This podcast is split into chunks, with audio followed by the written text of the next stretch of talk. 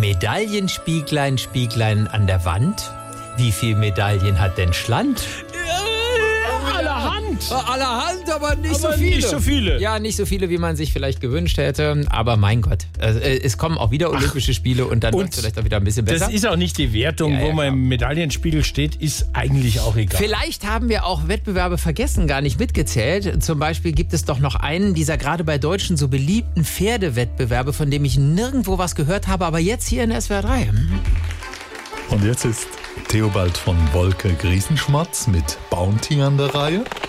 Der Galopp vielleicht fürs kommende erste Hindernis etwas forsch. Ja. Mittendurch und dann noch überschlagen. Ohne Helm schmerzt das natürlich doppelt.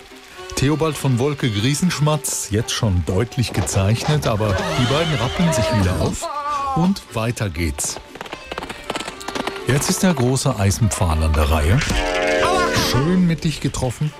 Er macht noch eine Platzwunde. Da steht der gesamte Reitsportverband bereit. Aber es bleibt keine Zeit, denn er konzentriert sich bereits auf das nächste Hindernis.